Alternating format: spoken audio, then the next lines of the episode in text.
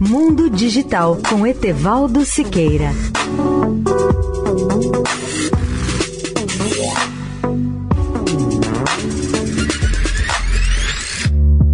Olá, ouvintes da Eldorado. A indústria aeronáutica ainda tenta dominar os chamados voos supersônicos. Essas tentativas nos sugerem que as viagens aéreas supersônicas poderão se tornar realidade, quase 20 anos após o desastre do Concorde. Mas será mesmo que isso pode acontecer na prática com segurança?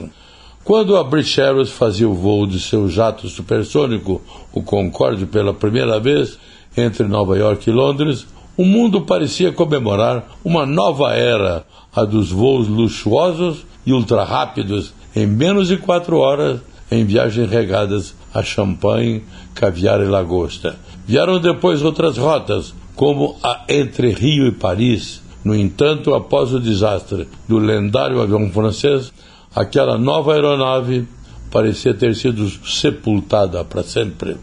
Agora, no entanto, Fabricantes de aviões e empresas aéreas tentam reviver esse sonho e investem milhões em esforços para construir jatos melhores, mais limpos e econômicos e que possam voar a velocidades supersônicas, ou seja, mais rápidas do que a velocidade do som. Eles esperam ter sucesso até 2029, quando os viajantes poderão voar na classe executiva entre Nova York e Londres em pouco mais de três horas por 5 mil dólares ou 10 mil dólares e daí volta. Leia o artigo especial sobre o tema no portal Mundo Digital.